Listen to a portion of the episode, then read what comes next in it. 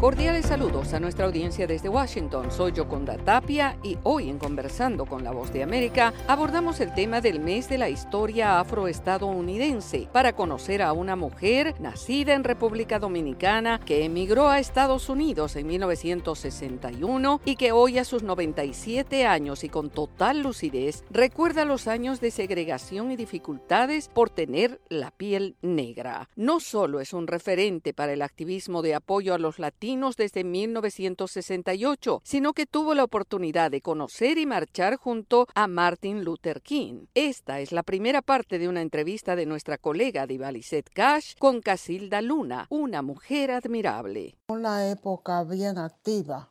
Ah, no solo era la marcha de Martin Luther King, era Washington completo, interesado en el nuevo cambio, luchando para ser igual que los blancos. Los mismos servicios que recibía el, blanco, nosotros también queríamos. Hiciéramos latinos negros, que también éramos segregados por los latinos blancos, aunque usted no lo crea. El latino blanco me invitó a comer y me dijo, la quiero llevar a comer porque estoy agradecida de la ayuda que usted me ha dado. Pero como aquí no se usa, no la puedo llevar. Entonces, ser segregado por el americano está bien, están acostumbrados. Cuando primero vine a este país, en el 61, había un letrero, Apartment for Rent, y yo toqué para ver el apartamento. Y salió un señor mayor de edad, y cuando vio mi cara me dijo bien claro, Lady, this is a white building. Pero no entendí, yo entendí, me hice creer que no entendía qué significa this is a white building. Y yo miro el edificio y le digo, pero este edificio no está pintado de blanco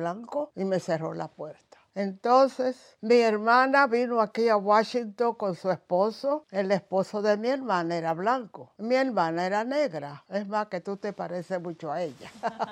era bien bonita, bien hermosa. Pero si nos parábamos a coger el bus, el cuñado mío se echaba a un lado hasta que llegara el bus. No me daba cuenta que él hacía eso hasta después de mucho tiempo. Fue que me dijo, no, es que el blanco y el negro no se usa. Y por eso yo me camino Nunca me olvido. ¿A qué edad usted llegó acá a Washington? 37, más o menos. Tenía 37 años. Ya era una vieja. ¿Y se quedó aquí en Washington toda su vida? Toda mi vida. Traje a toda mi familia. No dejé un solo ser allá. Pero no viven en Washington. Mi familia en California, la Florida y Nueva York. Cuénteme, Casilda, el trabajo que usted empezó a hacer con la comunidad latina acá, porque no era solamente afro-latino, era en general los migrantes. Con la, comunidad latina, cuando primero vine, los primeros dos o tres años, limpiaba casa. No sabía el inglés, pero tenía que aprender el inglés para mejorar de posición. Entonces limpiaba casas de, de gente millonaria y voy a decirle algo, muchos millonarios tuve yo que educarlos, enseñarle a comer en una mesa, cómo usar los cubiertos.